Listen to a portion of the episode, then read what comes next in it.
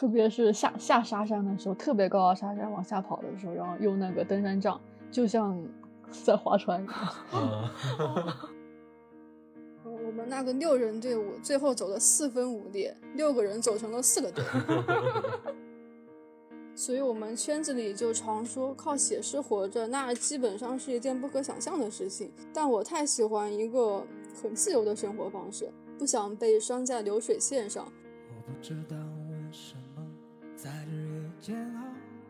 重装徒步中最重要的是户外经验，然后才是体能、技能这些。百分之九十的情况下，我都是一个人去走的，这里面就包括。珠峰东坡、西夏邦马、库拉岗日、练青东、梅里外传、贡嘎、格列这些路线，全是我自己一个人走下来的。一所心智健全的大学，一个健康的社会，不会因为被批评了几句，有不同的声音和意见，然后就会受到这种待遇。但实际情况是，学校只是社会的一个小小的缩影吧。户外是一个相当丰富的东西，有各种各样的知识需要去学，真的不是拿一条轨迹就能去走了。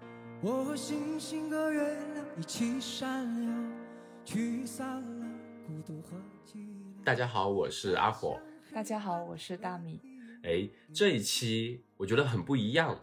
我们这一期邀请的嘉宾呢，他不仅仅是有一个户外爱好者的身份，他还有一重身份。是诗人，我看到一位朋友分享了他的最近的一个徒步经历，看他写的文章跟其他人的特别不一样。我可以给大家念其中一句我看到的觉得很不一样的东西。有一段是描写他在晚上搭完帐篷的时候，写晚上特别黑。他说晚上因为没有月亮，这导致我即便走出帐篷也感觉不到周围是大沙漠，黢黑是唯一可视之物。未知感就是这片黢黑里正在涌动的东西，就是觉得他写的东西跟普通的分享的户外的经历会很不一样，带着很多很诗意、很浪漫的东西。可能是因为你对一些玩户外的人有比较刻板的印象，就是觉得比较那种粗犷啊、老爷们儿那种感觉。第一次遇到一个这样情感上特别细腻，然后跟你想象中那些纯游记分享的风格不太一样，就会让你有一种 shock 的感觉，强烈的反差感。嗯嗯。我们也是一位听友给我们推荐了之后，做了简单的 research，我发现，哇，原来我们这位嘉宾他还是一位诗人。具体的我就不多说了，所以我们在这边就先欢迎我们的嘉宾新芽。嗯，大家好，我是新芽。我现在生活的地方是在北京。刚刚他们提到了，我每年都会出去徒步。我大概会每年集中性的拿出两到三个月的时间去高原走长线。这个时间段大概大概是在每年的八月份到十月初。因为我没有什么固定的工作，平时以写诗歌创作投稿为生。二零一八年以后，我就开始接触户外，所以创作题材发生了一些变化。嗯，比如说以前我写诗歌、文艺理论，现在除了少量的诗歌以外，我还会写一些户外游记。就是二月份独自穿越了巴丹吉林沙漠回来写的一篇游记，是吧？嗯，对对，是今年的三月初。我在网上查新芽的相关资料的时候，我看到新芽是九五年的诗人，会觉得哇，这个年纪的，我会觉得我们这一代年轻人啊，对于很多碎片化的信息。接触的是非常多，充斥在你周遭的可能是抖音，或者说视频，一些直播的一些视频，或者微博的一些碎片化的新闻，各种各样的这些东西，大家都好像是很难有大片的时间沉静下来做一些你自己的阅读啊，或者说创作。但我看到九五年的新芽是一位诗人的时候，我会觉得特别。震惊，就很想去了解下诗人新芽有怎样的一些故事，或者说怎样的一些一些经历。我们就从你为什么会开始选择写诗这个点来开始讲好了，可不可以给我们分享一下你选择写诗的一个初衷？可以吧，我这个时间段比较长，呃，因为我是从二零一三年开始写诗的，中间有很多有有比较长的一段故事嘛，我就慢慢说吧。我从二零一三年写诗到现在已经有八年了。嗯，二零一三年我还在读高三，就即将面临高考的时候，学校里特别重视，然后还有学生和我的父母，他们都是把高考当成我们生命中一个比较重要的转折点，所以在那种那种氛围下，九年义务教育给我带来的压迫感几乎到了一个顶峰。和大多数人一样，那一年成了我生命中一个重要的转折。但是和他们不同的是，我不是去顺从制度，而是选择了反叛。我的自我意识是因为写诗歌而觉醒的。以前我也是按部就班的学习，重复一个比较枯燥的生活模式。我的学习成绩因为对课堂的厌恶而直线往下跌。但是以前那个时候，我比较喜欢绘画。因为那是我当时唯一自由的出口吧，所以我的美术成绩在班级里倒是排在比较前面的。因为我的父母担心我的学习成绩考不上一个优异的大学，所以后来他们就顺着我的兴趣爱好支持我绘画，让我进培训班参加艺考。然后艺考对文化课的要求比较低，他们觉得通过这种方法，或许我也能考上一个好的大学。嗯，那时候有老师指导我绘画，我感觉到特别高兴。二零二一二年到二零一三年期间，我被送去杭州的画室参加集训。嗯，我自己老家是在安徽黄山，所以那十个月的集训是我第一次远离父母，到另外一座城市去。嗯，指导我们绘画的老师是中国美术学院毕业的学生，但是他们的培训方法我到现在都比较印象深刻。有些老师比较很严厉，我以为的以及我所向往的那些艺术本应该拥有的自由，在画室里不仅不存在，反而是透露出一种非常紧缩的状态。每一天都是一种紧张、站立、枯燥、被逼着去练习的那种状态。嗯，记得有一次，我和几位同学。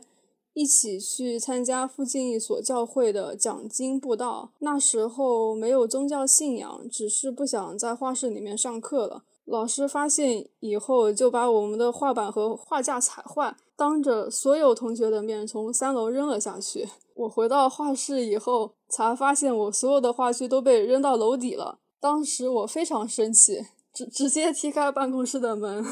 把把里面一位躺躺在沙发上午休的老师给惊醒了，但他不是砸我话剧的那位老师，所以他帮我打了一个电话联络另外那位老师，最后他们给了我一套新的话剧。这件事情过后，那位老师对我说了一句话，他说把话剧砸了其实也没什么，嗯，杭州另外一家画室的老师把学生腿打伤了，付点医药费也就可以了。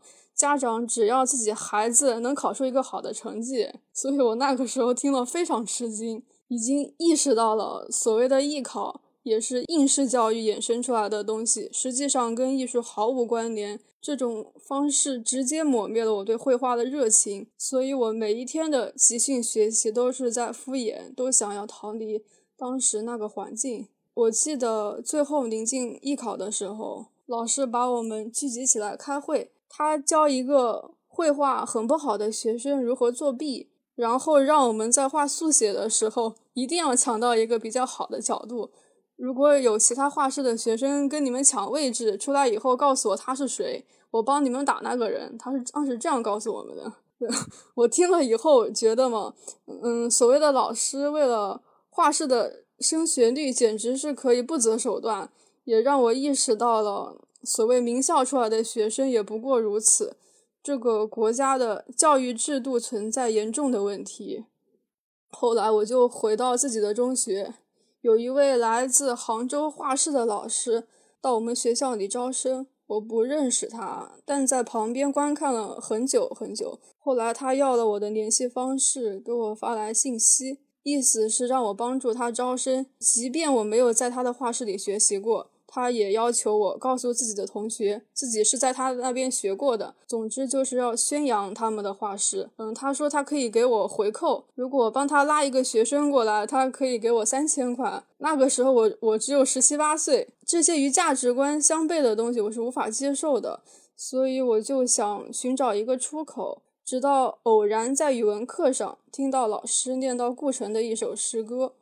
这首诗只有两行，嗯，原文是：黑夜给了我黑色的眼睛，我却用它来寻找光明。那一刻，我不知道是否是诗歌与心灵的共通处，让我心底出现了一股暖流，好像就是弥赛亚降临的那样。我开始寻找顾城的诗歌，又开始阅读北岛、石指、舒婷、杨炼、多多那一代朦胧诗人的作品。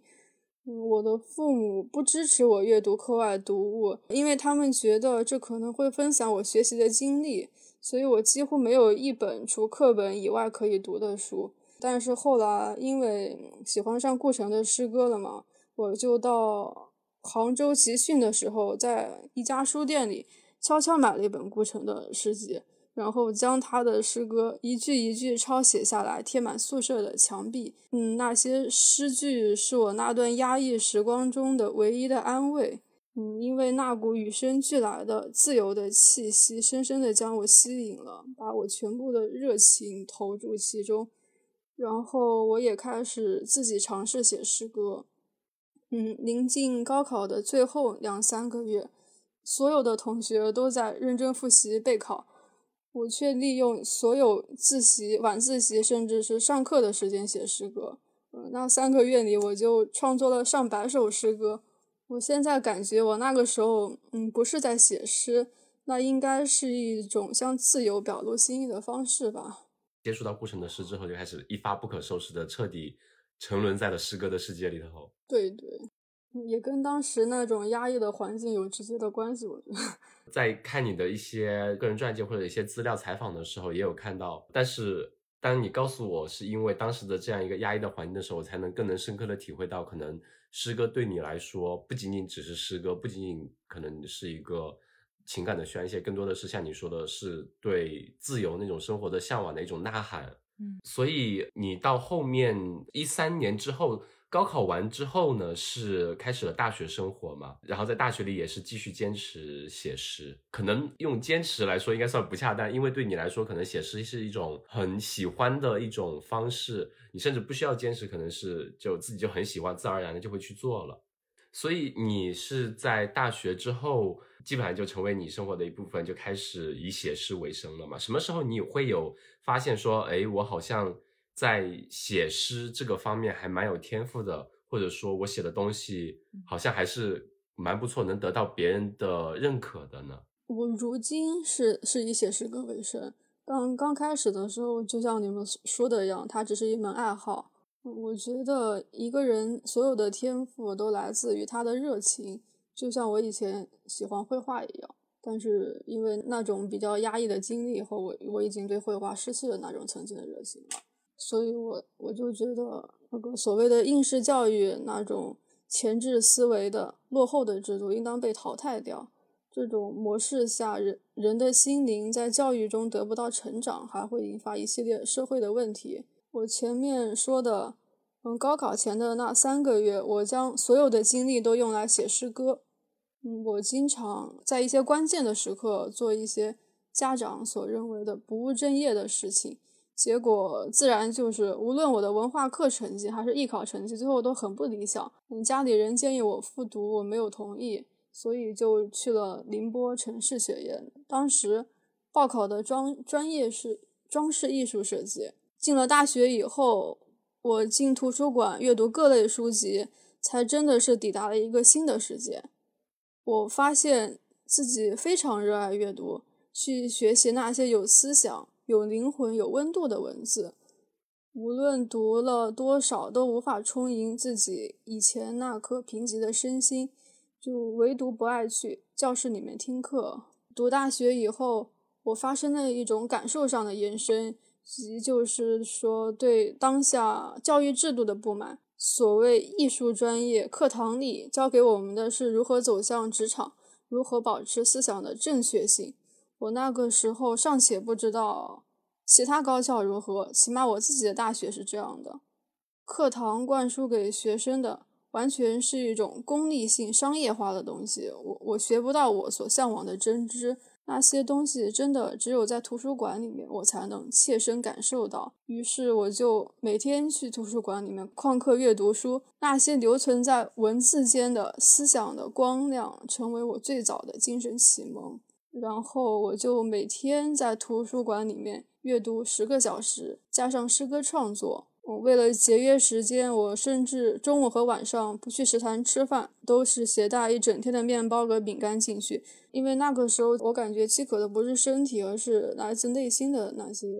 就大学那段时间嘛，我总共写了有一千多首诗歌，细读了三百多本书。我觉得这件事情自己向来是问心无愧的。我觉得我自己的时光没有白白耗费掉。但是。因为我比较严重的旷课问题，学院书记几次找过我，我告诉他的是，课堂里学不到我想要学的东西，更愿意每天在图书馆里面自学。他说：“你这样下去是拿不到毕业证书的。”我就回答他：“我不需要那张文凭。”然后，书记就比较意外，估计从未听到过这样的答复。他后来严肃地告诉我。这个学校走的是正统路线，即便课堂里学不到你想学的东西，你也必须去听课，必须遵守学校的规章制度。他联系我的父母，让他们给我施加压力，我非常生气，更是不喜欢那些教条形式化的内容。于是我就写文字批评了学校的教育制度。也只是发在朋友圈里面，结果没有想到的是，他们后来就专门找了密探，对我的生活以及网络监视了一年。是你们学校安排的吗？对我们学校安排的，然后还跟我家长说了，让我父母不要告诉我这样这件事情。但是我已经感觉到了很很多情况不对劲。嗯嗯 嗯，所以那一年来，我每一天所有的行踪。学校领导都知道一清二楚。我觉得嘛，一所心智健全的大学，一个健康的社会，不会因为被批评了几句，有不同的声音和意见，然后就会受到这种待遇。但实际情况是，学校只是社会的一个小小的缩影吧。发生了这件事以后，我的父母拿我也没有办法，我就向他们提出，毕业以后我不会马上工作，而是在宁波租房子继续读书写作。他们也算是勉强同意了。嗯，我觉得自己比较幸运的是，浙江省是一个比较重视文学的省份。我二零一三年开始写诗，二零一四年开始发表作品，二零一四年我又接了市文联的一个项目，写宁波本土一位美籍华人风光摄影大师的人物传记，与一位作家合作。嗯，那位作家也是他最早将我的诗歌推荐给圈子里的诗人和作家。嗯，我负责来写十万字的初稿，他做修改。那本书我写了一年，最后是由宁波出版社出版的。嗯，我后来的第一本个人诗集也是在宁波出版社出的。嗯，第二本个人诗集是浙江文学院星河计划的一个项目，最后他们推荐给作家出版社出版。嗯，在宁波，我还有一本与鄞州区作家合出的七人诗合集。在诗歌创作这条路上，宁波文坛与浙江文坛的一些前辈给予过我极大的肯定和帮助，我一直都心怀感激。诗歌的话是一个比较小众的文体，期刊杂志上的稿酬很低。所以，我们圈子里就常说靠写诗活着，那基本上是一件不可想象的事情。但我太喜欢一个很自由的生活方式，不想被拴在流水线上。嗯，因为我持续不去听课，不去考试，最终也就没有毕业证书。但我反而觉得还挺轻松的。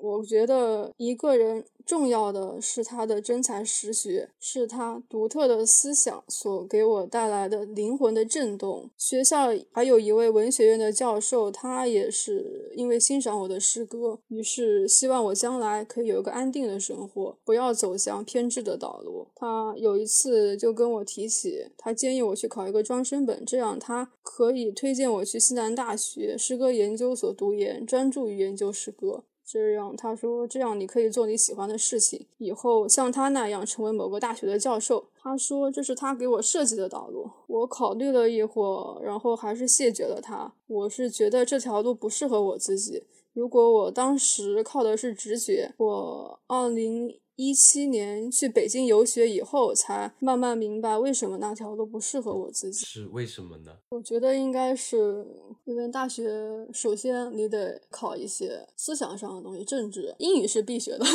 然后考上了之后，你还得，你除了那些你想听的课以外，你得听很多自己不愿意去听的东西，他会让你修学分，然后写论文，得按照他们的常规条规要求来干，所以我觉得我是不适应这条道。我我刚刚听过来，就是呃，那个老师那位教授，他的可能他的想法是能在这个社会中以一种半妥协的方式去妥向这个社会做一些让步，嗯，在自己达到一定程度之后，用自己最大的能力为自己保留一块诗歌创作的自留地，他也成功了，嗯，所以在他看来，可能这种方式比较好，但是对于你来说，这个圈子或者这种架构里面的东西，你本来就是。从这里面逃出来的，就根本不想再回去了。听你说到，呃，就你最开始讲的，在宁波的图书馆里面读了有三百多本书，细读了三百多本书，创作了一千多首诗歌，有一种感觉，好像你九年制义务教育，包括可能高中阶段的学习，如果把你比作一个海绵，它相当于是极大的压榨了你整个灵魂的最后一滴的可能对生活或者对创作一个热情。然后当你接触了诗歌之后，好像你。真正的找到了属于你的养料，开始疯狂的吸收所有你能读到的很好的一些文学作品，找到了真的是属于你自己的养料，来滋养滋润你的心灵和灵魂，是有这样一种感觉。对对，所以我觉得诗歌对我来说是一种救赎。在后面其实也有说到，其在宁波和浙江的整个文坛，包括你遇到的那位作家老师，可能也是很幸运能遇到这样一个人，能让你看到在诗歌这方面，如果保持继续创作，也是可以让你生活下去的。不然的话，可能面对一些一些比较现实的问题，可能会比较艰难。对对，宁波文坛的一些前辈确实给了我很多帮助，因为诗歌这种题材稿酬确实很低，如果靠它活着的话。基本上非常困难。就是你的家人怎么看待你的这个选择？他们还会给你有很大的压力，或者说想把你往往所谓的正途上去掰吗？嗯，我家人刚开始是肯定希望尽力把我往正途上掰的，但是我觉得我二零一三年十八岁就已经成年了。嗯，成年的话，家里人肯定没有以前那么能管束那么严，他们肯定希希望将来我有一个稳定的工作。嗯，即便反对我所谓不务正业，他们也没有办法去改变。或者家庭对你现在的选择是也是属于一种 妥协的状态嘛？就是也不会说再阻止你，一些就是让你能去做自己想做的事了。嗯，差不多吧。其实我还有一点点的感觉，我不我不知道，因为我自己的可能 文学素养比较低，我读的书也没有那么多，嗯，就基本上就钻在化学的圈子里面做实验去了。嗯，我有后来有做一些，就是读一些你的诗。我不知道是我的没太读懂的还是怎么样，我会有时候会觉得有一些诗那些意象可能有一些不通于其他正常的那些，比如说动物或者生物的一些行为，但是我读过来会有一点点沉重，或者说一点点淡淡的有一点忧伤的感觉，不知道是不是有没有这样一种的情绪在里面？嗯，有的可能会有一点吧。我我的第一本诗集是动物专题诗集。是跟动物有关的，但我写的但都不是那些比较现实的题材，都是取材于现实，但是最后把那个动物描绘的比较魔幻，就是有一种超现实的味道在里面。就看了一篇文章是说的，呃，你诗里面的一句话是有豹子嗅过煮沸的樱花木，这个我一听就觉得。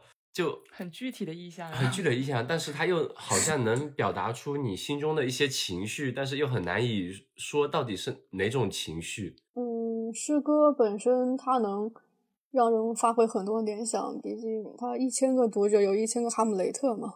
其实如果我要自个去解释一首诗歌，也是行不通的，因为因为之前有一位比较年长的诗人前辈，他给我专门写过一篇诗歌评论。结果我读完以后发现，他所理解的跟我完全是两个意思。这个就好像有，呃，我们以前高中的时候语文考试的时候，你说作者的去揣测作者的意图，那作者本身并没有这么想过。你的第一本诗集里面是有很多关于动物的，包括我们也有看到你的蛮多作品，其实跟自然是有。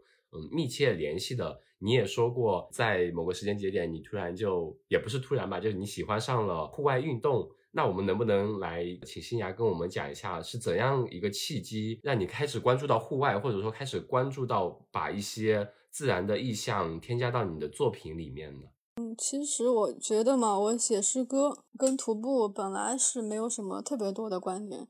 嗯，因为我大多数诗歌都有一种超现实的意味，即便它可能取材于生活，嗯，更多的时候我是即兴发挥，把头脑里面一些发散的思维。拼凑为诗句，嗯，所以我就很少去写一些命题的诗歌，我也不会去为徒步而写诗。一个是需要极度安静的内心去沉思，一个是运动中的状态。我只有在徒步回来，待在屋子里的时候才会写诗。如果要说徒步对写诗产生过什么影响，我觉得那应该是它分流了我诗歌创作的经历，我没有以前那么高产了。我诗歌里面有场景，有故事性，而且它也未必是真实的故事，嗯，大多数时候是虚构的、想象的，也会杂糅进去一些过去的经验。可能是我们的思想也有所固化了，觉得看到这样一个命题，说，嗯，那自然是不是户外的东西会给你很多触动呢？能把它带到诗歌里面呢？仿佛是某种 经过训练的那种思维模式，嗯。所以对你来说，可能徒步反而是 占用了你的时间，让你能减少了 诗歌创作的时间。嗯，那你是什么时候开始说去喜欢上徒步这项运动的呢？我是，嗯，如果完全入坑的话，应该说是二零一八年，还是比较晚的。我现在才玩户外，才玩了三年。一个契机会接触到户外的？其实你刚刚说的那个诗歌跟户外运动之间的关系嘛。其实也不是没有相似点的，我觉得他们之间虽然徒步占用了我写诗歌的很多精力，但是他们之间有一些还是有一些能观点出来的地方。我后来发现，他们都是突然性发生的，嗯，突然降临，然后改变我的生活习惯，令我措手不及呢。嗯，而且是变得越加的沉迷，是吗？对对对，都是这样，都是这种模式在里面。我写诗歌一年不到的时间。读到了柴春雅老师有关西藏题材的小说，他的文笔深度、思考、语言的形式都对我产生过影响。嗯，他的文字，嗯，更使我从一个封闭的图书馆开始走向外面的世界。因为我觉得思维的独立固然重要，但是行动的独立性也应该是比较重要的一部分了。其实，在二零一八年之前。我也有一定的户外经历，但那也是比较偶然性的。二零一四年，我第一次独自出远门，坐了两天两夜的硬座火车来到西藏。二零一五年，听闻墨脱，墨脱在林芝。嗯，对当时的我来说，那是一个比较神秘的地方。我本来在网上约了一些伙伴去徒步墨脱，但是我有一位朋友来到拉萨得了肺水肿，我就嗯送他返回内地。放弃了墨脱行程，然后我就听说墨脱第二年要通公路，我即刻买了下个月的火车票，又一次入藏。呃，因为比较仓促，我我那一次是独自进山的。那个时候我没有任何户外经验，没有爬过山，甚至没有体育锻炼。我走墨脱的时候就穿着一件毛线衣、羽绒服，还有旅游鞋，然后还是淘宝上淘的两根十块钱的登山杖。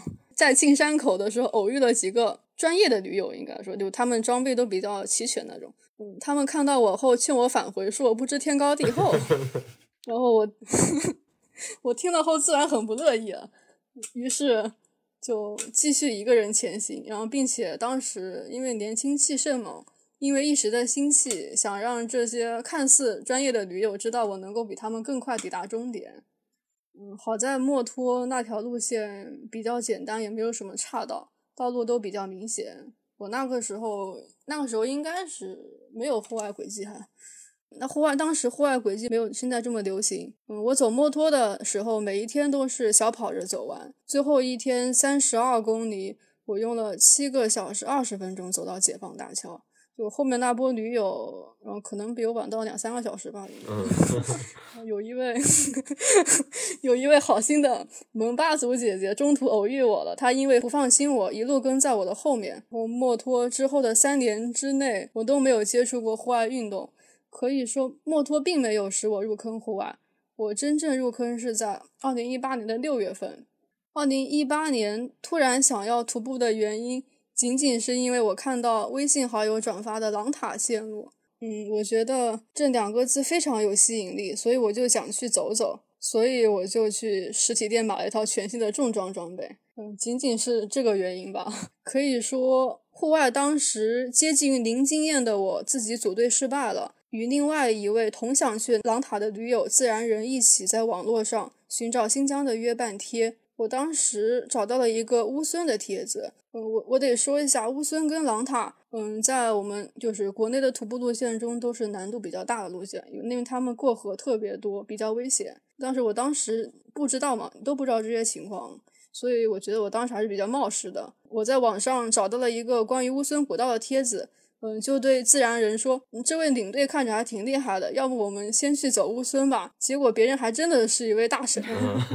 我们那位领队的名字叫铁哥，他当时对我们的审核非常松。听到我连户外锅具都没有用过，他表示出了。吃惊，但是也没有说什么特别说不让我去什么那些东西。他后来拉进群的另外两个队友，主要是玩骑行的，长线走的也不多。嗯，如果要是按照我现在的组队原则的话，当时我们四个队员没有一个是符合要求的。现在的我如果走乌孙那种路线，更不可能去说二零一八年那个没有一点户外经验的自己，毕竟那是我的第一条长线，印象比较深刻。领队选择的还是难难度更大的温泉线。我们当时从传统线的起点进山，抵达天堂湖以后，转向温泉线，在积雪中翻越危险的刀锋打板。嗯，因为走到了天黑，有一天晚上在断崖边上扎营。我当时记得六月的大雨和大水阻挡了我们前进的道路，铁哥就用绳索横切崖壁，帮我们一个一个渡过那些危险的地带。我们每一个人都被虐得够呛。我们总共走了九天，下了七天的雨。铁哥能够将我们整个队伍无一人下车的情况下成功带出来，真的很不容易。他甚至跳下冰河，救了一位被乌孙大水冲了十几米的队友。我们所有人都都惊呆了。出山以后，呃，我的双脚一个星期都没有办法再继续徒步。那个时候，我连走长线需要买大一码的登山鞋都不知道，所以九天下来，脚上很多地方都被磨烂了。我在山里的时候还想，这么虐、这么危险的经历下来，我以后不会想再走长线了。就没想到出山以后，竟想要去走更多的地方。我觉得这才是我真正入坑户外的开始。所以一周以后。我又月半去徒步的卡纳斯和博格达。八月份我回回老家一个月。九月份徒步了朗塔和夏特。二零一八年的时候，我的朗塔游记在网络上反响很大。嗯，我们那个六人队伍最后走了四分五裂，六个人走成了四个队。虽然都各自安全出山了，却不乏各种冲突和矛盾。然后我就写了一篇四万字的游记。记述下全过程以及徒步的所有细节，更是包括我现在看起来不是很成熟的观念。那个当时没有完全融入户外的我，是以一个写作者的角度来看待户外现象。即便2018年的时候，我刚接触户外就去徒步新疆四条大线路，嗯，但走完之后，我觉得我依然是一个新手。如果按我现在的标准来评判当初的自己。我去走其中哪条线都是不合格的，都可能因为不具备独立完成路线的基本能力而发生各种意外。那一年我回到北京以后，才意识到平时需要锻炼身体、积累户外经验，才去开始加入北京的一些 AA 户外组织。好神奇的一个经历，尤其是给我的感觉是，第一个你说想去墨脱，因为没成型，但是你听说第二年要通公路。你立马就当时就买了票，你可可是不是会想说，公路的介入之后会破坏当地原有的本该有的美好的样子？呃，在后面你说听到狼塔线，因为它的名字听着很很有意思，很诗意，然后就毅然决然的就要去了。虽然之后改成了乌孙县，但是这个过程中，我觉得。首先你好厉害 这个当时没有什么户外经验，所以就显得更加特别的冒失。我现在看起来觉得以前的很多行为都比较危险。初生牛犊不怕虎的那种感觉，就顶着就上就上了。现在每年会固定八月到十月左右去嗯，给自己安排去徒步。那么你今年是什么样一个契机，说你会选择去无人区，去独自去穿越无人区的沙漠，就巴丹吉林？今年我是今年三月初的时候去走的巴丹吉林沙漠。巴丹吉林沙漠是呃沙漠成熟路线里面难度跟强度最大的一条，因为我去年四月底我一个人徒步穿越过腾格里沙漠，腾格里是我的第一次沙漠穿越。嗯，不同的是，嗯，腾格里那边的沙丘相对平缓，总里程也短，它全程只有五十五到六十公里。我徒步了两天，没有遇到一个驴友。在快要走到终点的时候，偶遇了开发这条路线的人，所以我觉得还比较幸运的。腾格里是我沙漠的初次体验，印象深刻的是我沿途经过了五座海子，我觉得他们比我一个人走在高原长线上遇到的五颜六色的孩子更容易触动我的内心，因为只要有水源的地方，那边必然聚集着很多生命，生命的气息在茫茫荒漠中突然出现，就好像看到了未来的家园一样，这种感觉使我久久的不能释怀。嗯，所以走完腾格里沙漠以后，我发现，在一个合适的季节徒步沙漠，并没有想象中那么热，耗水量也不大。我背进去的水还有很多富余，这就有有有了我的第二次穿越沙漠的想法，以至于到了年底，我不断怀念起。独自行走在沙漠中那份独特的感受，怀念起沙漠中的孩子。我的下一个目标自然是巴丹吉林沙漠，它全长两百公里，无论是从距离、爬升、实际负重方面，都是远远超过腾格里的。游记里面的第一段，你其实说你在梦里面，或者说在你的脑海里面曾经出现过巴丹吉林的样子。嗯，对，我在徒步巴丹吉林沙漠之前的那个冬天，大概梦到。巴丹吉林沙漠有三次了吧？嗯所以比较 比较神奇，感觉他在召唤着你是吗？对，所以我就越来越想去。所以巴丹吉林沙漠呢，是你完全没有接触过巴丹吉林的想象中的样子呢，还是说你有之前在网络上或者其他一些地方看到过它非常壮阔、非常美丽的样子，然后它复刻在了你的梦里面，好像冥冥之中牵动着你这样？那个巴丹吉林沙漠，其实我在网络上看过它的图片，嗯，但是我觉得我我梦境中的巴丹吉林沙漠不光，嗯，可能是更接近于一种想象，所以我觉得它有一种比较神奇的地方，嗯，因为我我三次梦到巴丹吉林，不是我去年走的是腾，嗯，应该是对，是去年走是腾格里沙漠，腾格里的沙丘是平缓的，而且它的沙子就是。我们想象中那种黄颜色的沙子，嗯，但是巴丹吉林沙漠，嗯，在我梦中出现的时候，它是红色的，所以这点让我让我特别惊奇，嗯，我觉得沙漠红色的让我我觉得不可想象吧，应该，然后几次梦到都都是这种颜色。而且它非常的漂亮，是在我梦境中感觉就像天国一样。直到我实地去走巴丹吉林的时候，嗯，前面几天的沙漠就跟我在腾格里看到一样，没有什么特点，也是那种稍微相对平缓点沙丘，沙子也是黄色的。我就心想，我的梦是不是不实啊？然后，然后过了两天，到了神湖那一边，它的沙山变得特别高大。我突然发现，那个特别远处那些沙山真的是那种棕红色，所以当时我就讲了，我我的梦境居然 实现了。嗯，真的就是你看到的，就是你实际经历的那样子，高大的沙山。对对对，但是它那种红色跟我梦中的红色不太一样，我梦中的红色还要鲜艳一点。巴丹吉林的红是一种相对暗沉的红色，而且它近处的沙子是黄颜色的，只有远处的沙山看看着是一种棕红棕红色。但是我只要走近，它又变成黄色了，所以我觉得这个这个很神奇。可能就真的跟你的梦一样，只可远观的，或者出现在那种意象里面，走近了一看，可能就嗯。我之前还听过一个神经科学家研究过，就是不是所有人的梦境都是彩色的哟，所以 真的有些人的梦是黑白的，所以新芽是。作为一个诗人，我觉得他是一个对生活有比较细感知力的人，包括对自然也是，所以你的梦也是彩色的。嗯，我经常觉得我的梦是灰色的。嗯，对我，我小时候，我就是我童年的时候梦到过蓝色的梦，就是说整整个世界都是蓝蓝颜色的，那个梦印象也比较深刻。我印象中的梦好像都是那种昏沉的，就是很有点压抑的感觉，很累，抬不起眼睛看的，就比较灰蒙蒙的那种感觉。嗯嗯，好像不会有说那种很强烈的某种色彩。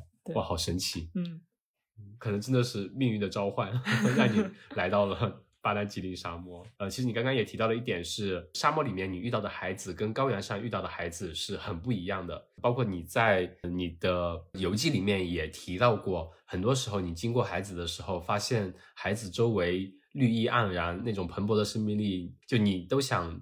待在孩子旁边就不走了，留在那边享受着那种盎然的生意。呃，那除了这个孩子之外，还有其他的就沙漠带给你的不太一样的体验的地方。除了孩子之外，嗯，沙漠嗯主要就孩子跟沙子两样东西，然后就是太阳三样东西。嗯，然后嗯，腾格里沙漠你走个十几公里就能看到一个孩子，但是巴丹吉林沙漠前一百公里全是茫茫的黄沙。所以他看见孩子的感觉要更加让让人震撼一点，感受力要更加深刻。我看到你还是会有，嗯、呃，拍了几张是在沙漠里面遇到一些植物或者说枯萎的树的照片，对吗？对对。遇到那种沙漠里面枯树的，会不会有也会给你有很大的触动？对，因为那些也是沙漠中的生命嘛，那些植物是活着的，有，但是也有很多是枯死的，但也有也有活的。也会觉得肯定是很顽强。对对对，它就是因为我看到那些东西，我都不会去采的，呃，因为它本身也是沙漠中的生命，而且我是孤独一个人走在沙漠里面，然后几天看不到人，然后感觉他们是生命，我也是生命，就会有一种共通感，有一种陪伴感。诶，那你在沙漠里面有没有碰到动物啊？我之前好像也是看到你说，嗯，有当地的一些牧民说可能会有狐狸或者会有狼。当地牧民说有狼，但是我没有看到狼。嗯，他们说那些狼，嗯，主要不是生活在这边沙漠，他们是过路狼，就是说跟你一样，跟你一样过来徒步的。他们这样告诉我。对，我就想说，好像人一样就路过。嗯，对对，狼特别少，然后还有狐狸，狐狸比较多，但是我也没有看到狐狸。所以比较遗憾，还有蜥蜴，还有甲壳虫，可能还有几种我不知道名字的鸟类。然后还有就是海子边上的海子边上动物特别多，比如说鸭子啊、水鸟啊，那些很多我都不知道它们的名字。里有鸭子？不是那个在在那个海子边上，因为海子边上是一个生态圈嘛。这这就相当于、嗯、上面有草，有有北极有企鹅。北极是有企鹅呀？哦，北极不是哦，南极。哦，不好意思，应该说告诉我南极有北极熊。嗯，我没有仔细看，它应该是一种水鸟，就是像禽类一样的动物，有各种各样的水生动物。所以这这些也是它天然就存在的，形成一个像你说的闭合的生态圈。对，只要有水源的地方，它就有生命，就有那些水生动物。然后有水源的地方，旁边就会有牧民搭建几个小小木房子或者蒙古包一样的。嗯那在沙漠里徒步，就是会比在高原或者在其他路路况上走起来难吗？因为我们试过在沙滩边跑步，就感觉经常整个人会陷进沙子里，或者脚会陷进去，特别难发力。对对，沙漠中徒步，它的难点跟雪地中的难点不太一样。雪地的话，你穿个冰爪可以爬得稍微轻松一点，但是沙漠的话，你们没办法用到任何装备。嗯，像有一个有些比较滑的流沙坡。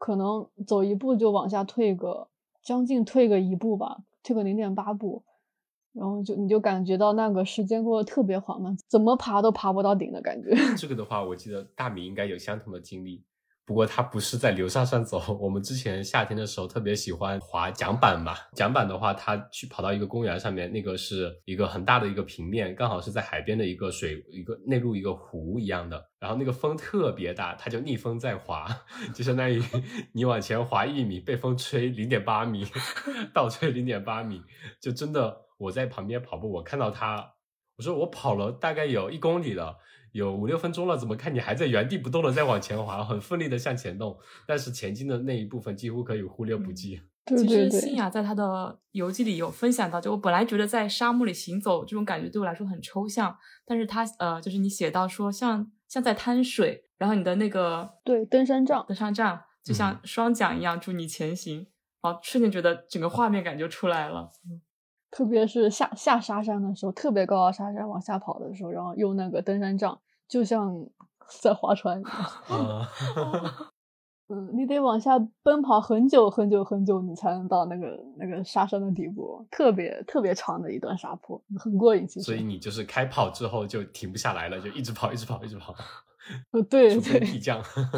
对啊，上去就很辛苦了，然后下去特别爽我还看。到你一段对沙子的描写，呃，我可能具体记不太清了，但是我印象中是说一个小沙球可能撞到你的大腿，变得好像平草一样，随风飞落到下面的沙壁上，就又跟沙丘化为一体，变作黄沙，仿佛在这种无形之中的一个迁移，好像什么都没有发生过一样。就我在可能看到的很多游记，可能是我看的游记也比较少，或者说一些跑步的一些或者户外的一些经历、个人经历的写作，很少有能把一些细节描写的那么的生动，嗯好像在那个沙漠里面，除了你自身这样一个人或者生命之外，在我们的眼里，它可能就是一片孤寂，但是在你的描写下，好像每一颗沙子都是有它的生命的，好像在随着你的步伐在欢快的跳跃着那种感觉。你会会把沙跟时间流联系在一起吗？沙漏、时间，对对对，沙子很容易跟时间联系在一起。对我就觉得它的意象会有点像刚刚你说的那些，就沙子砸到你身上，然后又又消失不见，就跟时间的流逝的感觉特别像。总觉嗯得时间从你身边流过，但是它好像又没有出现过那种虚幻的感觉。沙漠很容易给你一种时间感。首先风景比较单一，然后你就感觉那个时间过得特别缓慢，然后你就会发现很多时间的细节。那我们来讲一讲，你提到了说你看到比如说那些植物的时候，你会想着你是孤独的一个人在旅行，好不容易看到生命，你会想要跟它就有一点可能灵魂上的共通一样，都是生命。提到这个的话，你提到说你去，包括你去腾腾格里沙漠，嗯，还有这次去巴丹吉林，都是选择独自去。为什么会独自选择去穿越这样一个两百公里的无人区沙漠呢？嗯，对，首先我独自去走沙漠，你们刚刚说到我游记里有很多很多的那些大量的细节，嗯，你你们觉得比较生动，对吧？如果我是跟团队来走的，就四五个人一起约伴走这条路线，可能我就不会注意到那么多的细节。但是我一个人走的话，就会特别关注那些徒步时候生命啊，跟时间有关系的，还有沙流沙那些，就是比较细细致的部分。独行的话，对我来说也不是一件特别新鲜的事情，因为从二零一九年开始，不论我是走北京周边的路线啊，还是去高原长线，百分之九十的情况下，我都是一个人去走的。这里面就包括珠峰东坡、西夏邦马、库拉岗日、练青东、梅里外传、贡嘎、格列这些路线，全是我自己一个人走下来的。有有一些朋友他觉得我一个人徒步太危险了，我通常回应他们的是，高原长线合适的队友不好约，然后约到不靠谱的可能比我独自徒步的风险更大。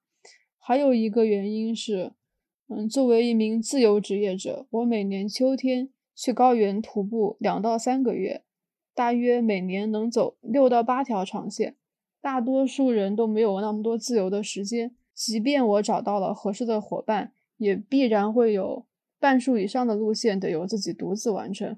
而且我徒步长线通常会比常规天数提前两三天走完，一些驴友不能接受这样的节奏。还有的朋友是问过我，独行是不是为了给创作寻找灵感啊？我只能表示否定，因为不论是我写诗歌还是倾向独自徒步，都是由我的心性所决定的。独行在大多数时间里对我来说是一种享受，享受与大自然独处的那种静静谧与快乐，享受保持自己节奏徒步的随心。创作的话，则需要一个安静的环境用来思考各种问题。更需要一颗孤独的内心，我的心性里就拥有这些特质。最后走向诗歌与徒步，并并非是一种偶然。二零一八年我刚玩户外的时候，还不具备独自完成路线的能力，但是那个时候我已经渴望着将来能有能力独自与大自然相处。但是我现在的户外观念和以前是有所不同的。比如二零一八年我在走第一条路线乌孙古道温泉线的时候，最后那几天。每一天夜晚在帐篷里面都会产生一种今天还侥幸活着的感觉，但当有队友在河谷里提出想要下撤时，我从未有过放弃的想法，哪怕身体受尽磨难，几次与危险擦肩而过，我也不知道什么叫做放弃。我那个时候觉得终点才是我的家。嗯，我现在已经不会有这些不成熟的想法了。嗯，如果我在徒步过程中发现路线风险在未来几天可能会超过我个人能力对此的把握，我就一定会找最近的路线下撤。嗯，再比如，二零一八年的时候，我认为。徒步只要有一个较好的体能就差不多了。现在不这样认为，重装徒步中最重要的是户外经验，然后才是体能、技能这些。户外经验的丰富，对线路的预判，对自己身体的充分了解，知道在什么状况及时间段及时下撤，是安全完成路线的保障。的确，像你说的，就寻找队友过程中，如果没有一个跟你实力很相近的。或者说非常有经验的一个驴友的话，可能反而会跟你的整个行程增添很多的不确定性和风险，也不能说是累赘，因为每个人的可能行进的呃节奏什么的也都会不太一样。而且像你说的，你是每年固定八月到十月这几个月份出去徒步，可能大部分人在这个时间段也不会有那么活动的灵活的时间。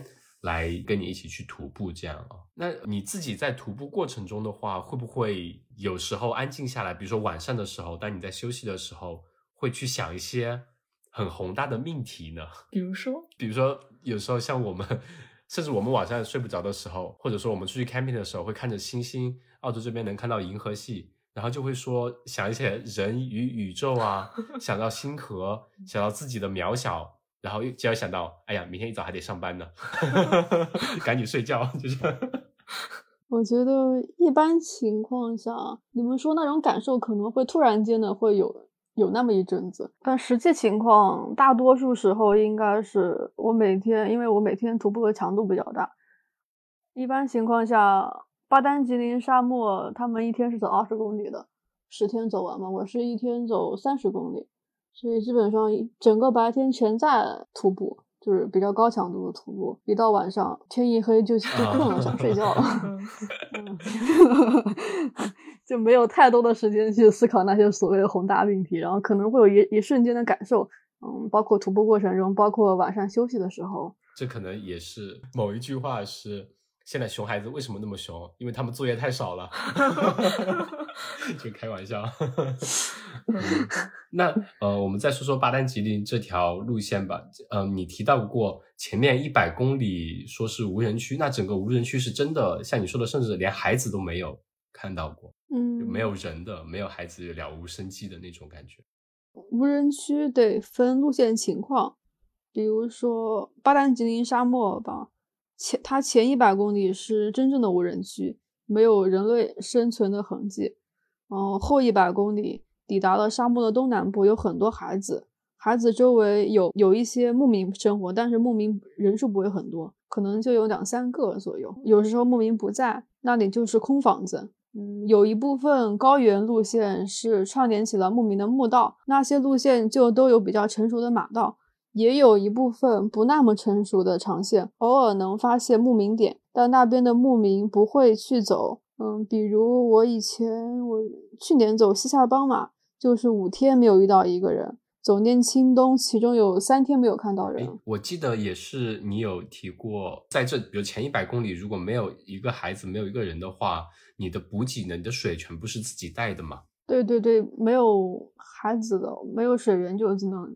全部自个背着，但是巴丹吉林中线的话，嗯，前一百公里的话，第一百公里是有一个是有一个孩子的，然后旁边有一个神泉，神泉可以补水。去年还是前年，有一位驴友在五十公里处挖了一口水井，所以那个路线中间有个地方是有补给的啊，所以相对来说可以少备一点水。我也记得你在游记里面写了一下，有一挖了一口井，而且井那边是。还会有放了很多是布还是旗帜一样的东西，我感觉在那样一个地方，而且是你在无人区突然走到中途，看到有来自同类生命留下的信号，而且是给你加油打气的那种一个水站，有没有一种很亲切或者说很受到鼓舞的感觉？对对，他们那个井上面被放了橡胶轮胎，然后放了布，然后还放了一个井井盖啊，就是为了防止冬天结冰了将水源冻住，然后别人就打不到水了。它它能起到一定的保暖作用。然后它那个井上面还有救援电话，嗯，都是比较为旅游考虑的。你说到冬天，那冬天里面整个沙漠的温度应该相当低吧？也是会有人去徒步的嘛？这条线有有冬天有人徒步。有团队进来，冬天夜间可能到了零下二三十度，非常冷。所以对装备的要求肯定也是相对会高很多。嗯，对。但是冬天的话，你不会耗那么多水，不用背太多水。你跟我们说说，在整个过程中，你最痛苦的是哪一部分呢？嗯，我觉得徒步巴丹吉林沙漠比较煎熬的一个方面是我我的脚踝之前在北京拉练的时候落下过旧伤，每天只要超过十公里，那种磨人的疼痛就会出现。嗯，我有好几天都是走了三十公里左右，沙漠里会感觉到时间过得特别缓慢，因为景色单一，我就很容易把注意力全部放在身体的疼痛处，后面变成一路数着轨迹上的公里数往前走。就好像在完成一样任务，还有就是由于温度持续升高，每天的耗水量变大，我预算的不是很好，导致有一天在控水，有一天也产生了轻微的中暑。那在那些时候有没有想过放弃啊？那个时候放弃回去的路也很远。对啊，无人区。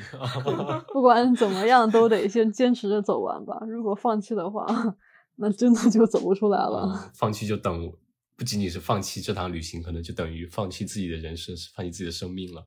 哎，对，那你有没有跟我们分享一下，在这个过程中你比较开心的部分呢？开心的部分，因为我比较喜欢，也比较习惯于一个人徒步。但是我要实话实说的话，我走任何路线最开心的其实是看到人，无论那个人是牧民还是其他的驴友。嗯，但这其实是一件比较矛盾的事情。我一个人走在自然的大环境中，享受这种过程的同时，又很想看到其他人类。可能是物以稀为贵吧，在城市里待久了，就想到没有人的大山里面；在无人的地方徒步久了，又怀想起自己的同伴来。更不用说是在沙漠里了。当我在看不到什么生命气息的地方走了好几天，突然看到一个人或者是几个人，那可是一种惊喜啊！嗯。而且你在你的游记里面也分享了几次，就是你跟住在孩子旁边的牧民有接触，还在他们家里有住了几晚，而且呃有遇到了比如说其他来开车越野经过这边的一个团队。对对，他们看到了我来之后就是特别开心，而且好像还开了 party，晚上一起吃了一起吃了晚饭，晚饭都比较丰盛，有羊腿啊什么的。哎，我记得有一个牧民说过，你是他见到的唯一一个独自穿行巴丹吉林沙漠的女性，对吗？嗯，对，那位牧民是一直生活在沙漠里面，他现在已经七十五岁了。其其实那位牧民，他也是一个经历很丰富的人。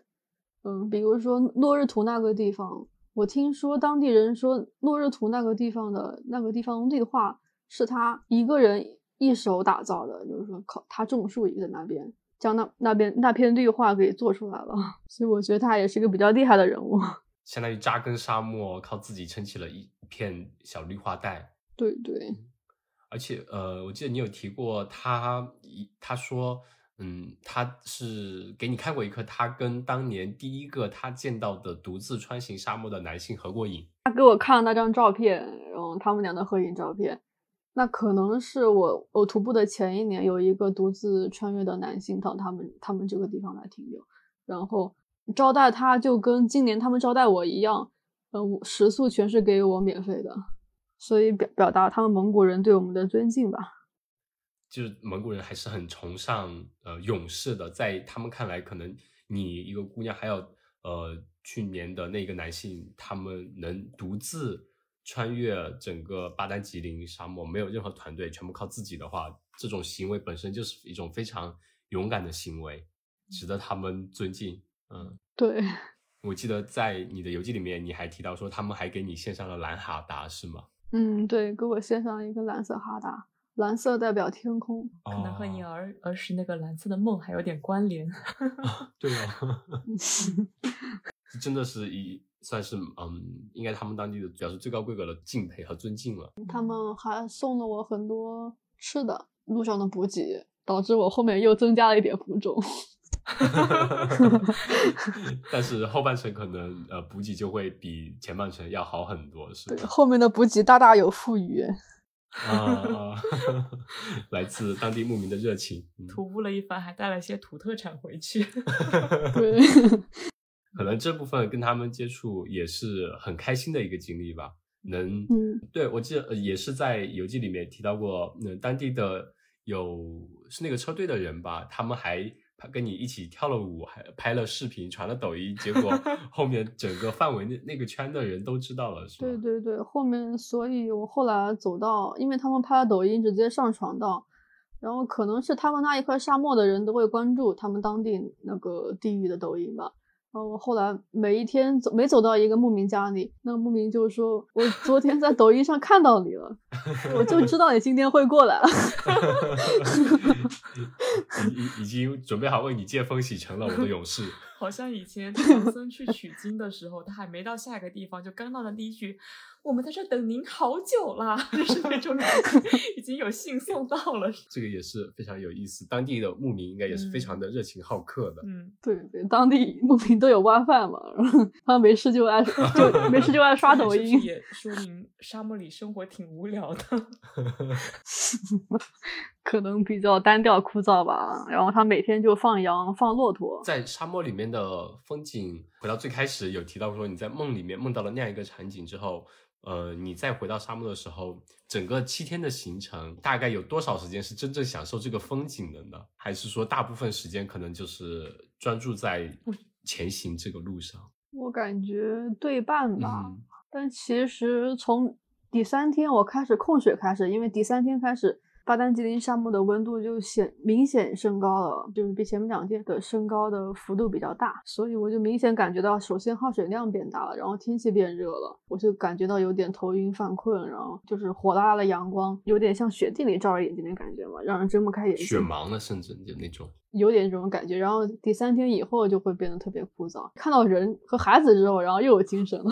又有讲到生生命的迹象。对 对对，所以这个东西是有一个起伏的心情。哎，那你在沙漠里面导航是怎么导航的？导航，因为现在有那个户外软件，像我们徒步圈子里有户外助手，有六只脚，然后那个户外软件它可以用手机连连接天上的卫星，只要有三颗卫星，它能它能它就可以给你定位。一般驴友走过的路线，它会把这个路线上传到云端，上传到网络上。以后想走的驴友，根据这个这条路线寻迹，然后就可以找到方向。但是沙漠里面跟其他高原路线不太一样，因为沙漠它首先沙子是流动的，没有什么像马道一样特很明显的路，所以你的轨迹只能是一个参考。在大多数情况下，我都是看影子跟太阳的角度来辨别一个方向，然后觉得感觉有点偏离了，然后再核对一下轨迹，将自己的路线给纠正一下。如果你反不核对轨迹，你的电量肯定不不够用。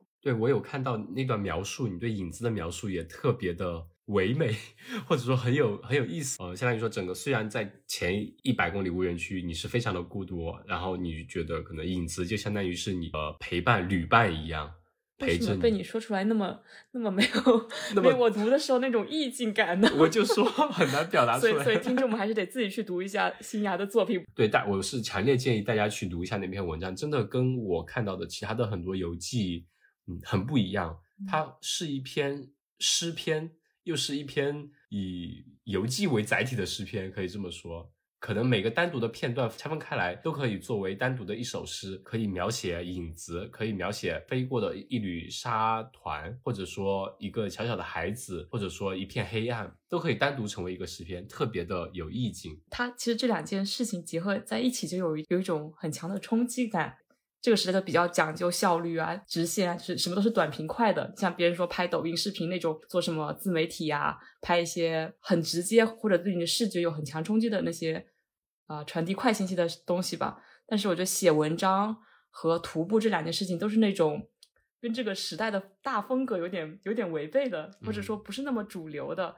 然后你把它们结合在一起，你去读一段很很静静的写下来，去感受很多很细节东西的文字，而且这个事件是和徒步相。的确，像大米说的，短平快的时代可能很讲究的是一个信息表达的效率。嗯，比如说，呃，新芽描写的很多场景，用可能现在的标准就是十秒钟的视频，或者说一一段非常短的一个微博的一个一百四十字的限制，现在现在没有了。或者是 UC 标题，今有一个姑娘竟然独自穿越什么什么。对，就这种会让我们其实失去很多对很美的那种表达吧，嗯是甚至现在逐渐的可能会失去表达的那种能力。嗯，嗯表达的能力和行走的能力都在渐渐的被砍掉。嗯嗯，有了各种各样方便的交通工具，比如说青雅，你遇到的你是选择用你的双脚去丈量了这两百公里，那有其他的人可能会选择用越野车的方式开过这段无人区，开过这段沙漠，来体会沙漠带过来的那种震撼吧。大米其实有说过，在看到你的作品的时候，会讲说诗歌跟徒步这两个标签，就会让他想到像古代云游四方的文人墨客。就我跟他说起新芽是个诗人的时候，他说啊，诗人徒步那是李白吗？就像以前古时候李白像一个酒仙，然后还云游四方，肆意潇洒的写诗，就那种感觉，带着非常浪漫理想主义色彩的一个剑客，很吸引人嗯，很可能带有强烈的冲击感。新雅，你以后自己的话有没有有一个计划说想要进行更多的一些徒步呢？我每年都会拿出两到三个月的时间到高原去走长线，到现在已经有三年多了。嗯，这已经成为了我每年生活历程的一部分。我计划着今年八月以后去新疆和西藏，过了今年我就基本走完国内百分之九十以上的长线了。将来这个计划还会延续下去，有些路线我可能会重复去走，也想过跟团队去探险。个人的能力有限，在他人与团队身上，我觉得可以学到更多的东西。嗯，所以我虽然喜欢独自徒步，但并不排斥组队结伴，因为我有比较多的自由的时间。以后可能会结伴和独行各占一半吧。以后的事其实现在也说不好。那就以后你想去的地方呢？因为其实你之前有讲过，说你现在是在北京游学，或者说你以后会想去离开北京去另外一个城市，又或者说你以后想过的理想生活会是怎么样子呢？嗯，以后的生活，我是暂时在北京这边游学。你在北京的话，现在相当于是去各个高校去旁听课程，对吗？嗯，对对对，现在是是这样。我是二零一七年九月份去的北京嘛。其实我刚来北京的时候，也没有想到我会在北京，就好像我以前从没有想过我自己会接触户外运动。但是我觉得很多事情都有它根本性的关联，都不是一种偶然。二零一三年的时候，北京就是国内我最想去的城市。那个时候只是简单的感觉到北京一定有很多人才。我非常愿意与他们认识交流，这样能够提升自我。真正决定去北京游学是非常突然性的，从我有这个想法开始到出发，相隔不到两个月的时间。那是因为我大学生活结束以后，就在就没有在朋友的建议下去编辑部工作，还是坚持自己的想法，在宁波租房子读书，靠诗歌稿酬与奖金生活。我从大一开始就向很多期刊杂志投稿。向所有的诗歌类比赛投稿，嗯，再加上没有比较奢侈的支出，大学几年我就已经积攒了不少稿酬和生活费，使我能够较为安定的暂时靠写诗生活。嗯，宁波文坛的诗友和前辈们一如既往的支持我的创作，经常关心我的生活和经济状况，关心我文字的成长。这样，我在宁波自修了两年。一个是我逐渐发现自己广泛的阅读积累知识，却始终没有一个系统性的东西，就是说我很难再得到什么提升了。在二零一七年的七月，也就是四年前的今天，七月十三号，刘晓波先生去世，他的骨灰被撒向大海。在压抑的心情中，我感觉那几天南方雨季发霉的空气里，四处都弥漫着一丝伤感的气味。我就很想去到这个世界的外面去观察一阵子。恰好那个时候，我又读到了几位思想者的文字。从那些文字里，我发现的是学术自由的殿堂，还没有在这个时代真正消失，他们全部都是北京一些高校的教授。那个时候，我才决定离开南方熟悉的文学圈，去听那些老师讲课。你除了在课堂上面会听旁听老师讲课之外，还会不会跟他们做一些关于比如说诗歌啊或者其他方向的创作方向的一些交流？也会有一些交流，比如说有些北大、清华、人大老师，那些诗歌教授也是我们诗歌圈的诗人，所以之前就有认识的，就有几位是认识的。我去北大那边听课，也不光是听诗歌类的，我还会听其他的，比如说动物考古，嗯，比如说法律学，还有葡萄酒背后的科学与文化，各种各样就是比较有趣的知识，我都会去听。诗歌还是里面比较非常小的一部分。我还在那个北京体育大学蹭过运动康复课。哦，对你的爱好很有帮助。对啊，呃，我们之前聊的话题有说到，你是之前比较排斥这种教育体系，或者说当时那种教育模式。在你接触了这些教授之后，你会不会想说，好像还是有渠道，就是你可以在一个这样的环境中自由的去做表达，或者去传授你想传输的东西？你会想说，想再往他们那个方向、那个路上去前进吗？还是说就想保持现在这个，你就觉得很舒服？其实我在北京听课的这几年的时间，我发现，其实正如我所期望的，如果不来北京，一些有原创性的、独立性思想的教授，他们教给学生的，他不光是知识，而是思维的方式，还有从那些知识体系里与他们的思想里所传达出来的育人立身的品质。假如我不来北京，这样的课堂我可能一辈子都体验不到了。但是也未必所有名校的教授都是如此。这样的教授在名校里其实也比较稀少，这里面就有一一部分教授无法接受当下体制，主动辞职，这需要有自己的判断能力。有位老师的课，我就连续听了三年。关于这位老师，你之前其实也就有跟我们说过，他的课三年虽然是同样的内容，但是他的表达方式都是非常的不一样。他每个学期大家都会围绕一个思想点，比如说这学期讲本雅明，嗯，下学期就讲海德格尔，然后讲卡夫卡，然后每一个学期围绕一个思想家来来讲。他他的思想是比较系统化的，然后每一次都有新的东西出来，让你感觉还是有挺大收获的。回到最开始的那个问题说，你会预想你比如说五到十年甚至更长远的生活就会像现在这样吗？还是说，嗯、就现在就是已经是你比较喜欢的生活了？还是说你会有计划，或者说能预见到自己未来的以后会是另外一种生活方式？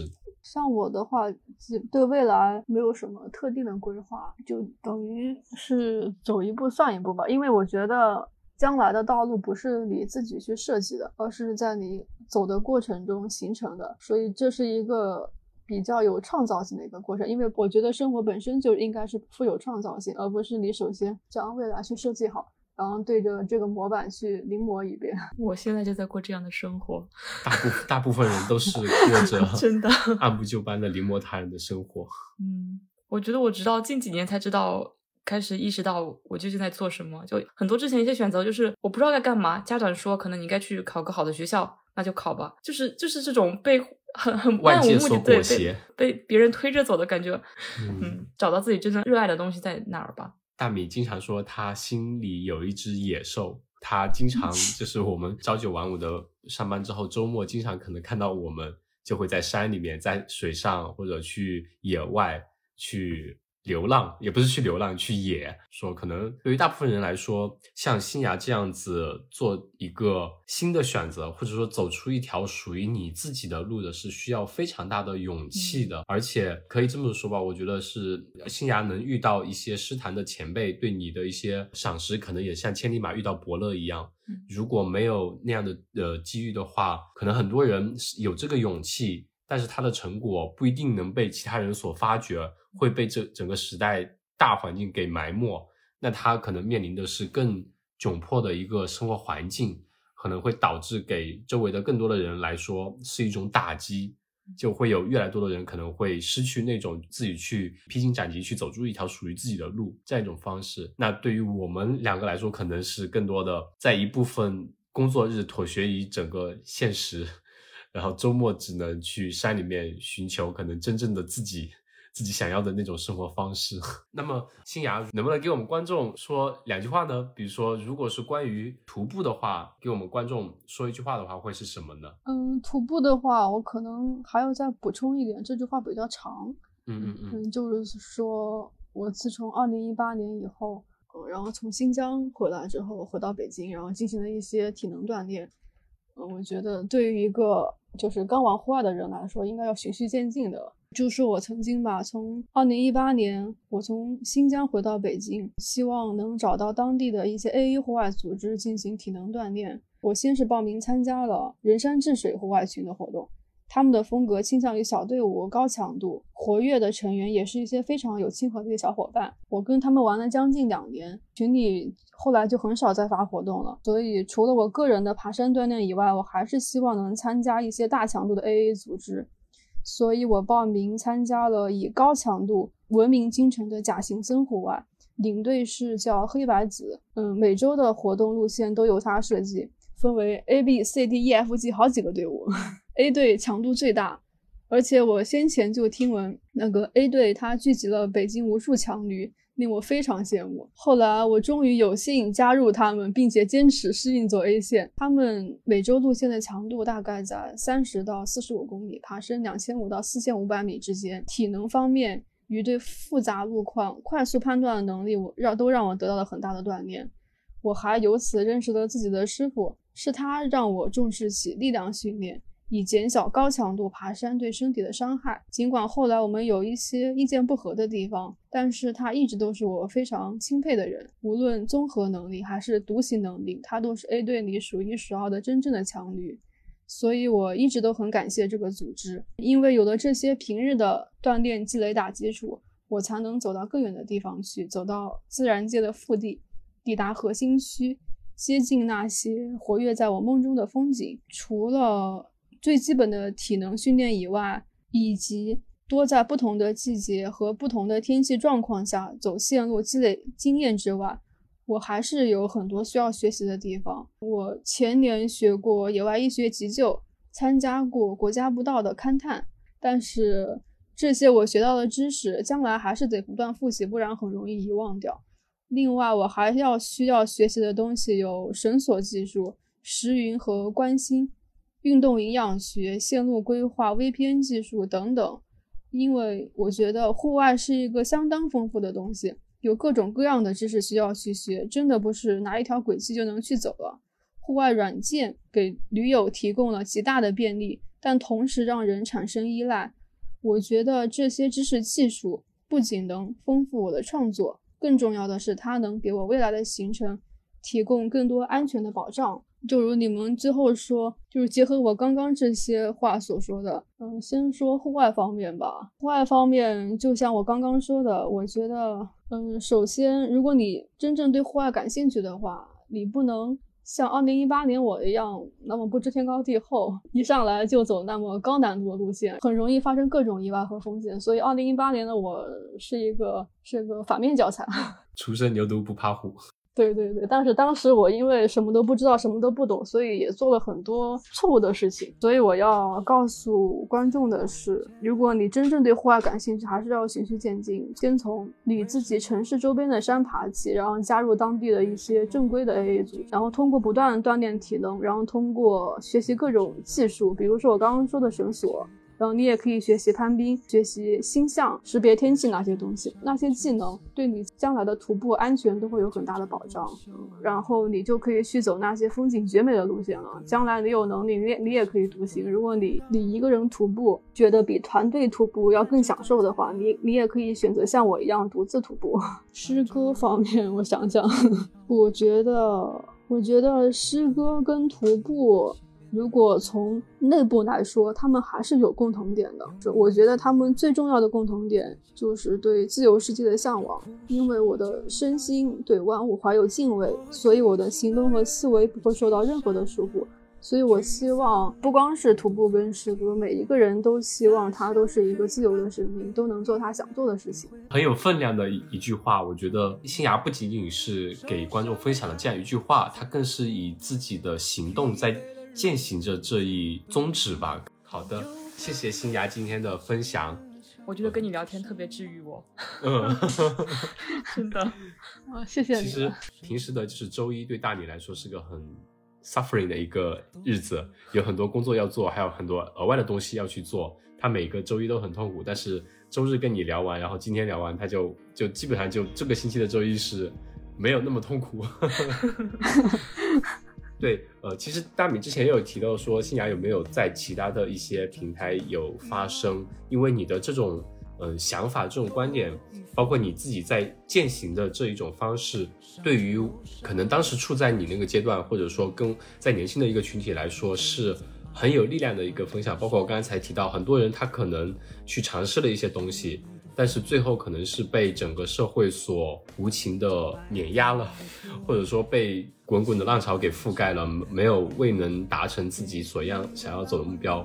呃，但是新雅你是很勇敢的走出了一条属于自己的路，而且走得很长远。应该是否让更多的人看到你的这种呃勇敢的行为？嗯，我是想想说，其实道路可能不一定可以模仿，但是他的那种思维啊，或者是对自由的追求，对多去思考的方式啊，然后我觉得这些是值得大家去学习、审视自己的生活，然后勇于做出改变。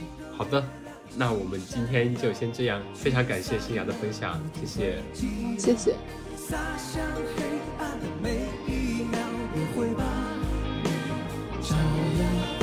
而受伤的孩子不再哭闹，疲惫的人。野夜是一档由阿火和大米邀请我们热爱户外运动的朋友来和我们分享他们关于户外运动的一些有意思的事儿。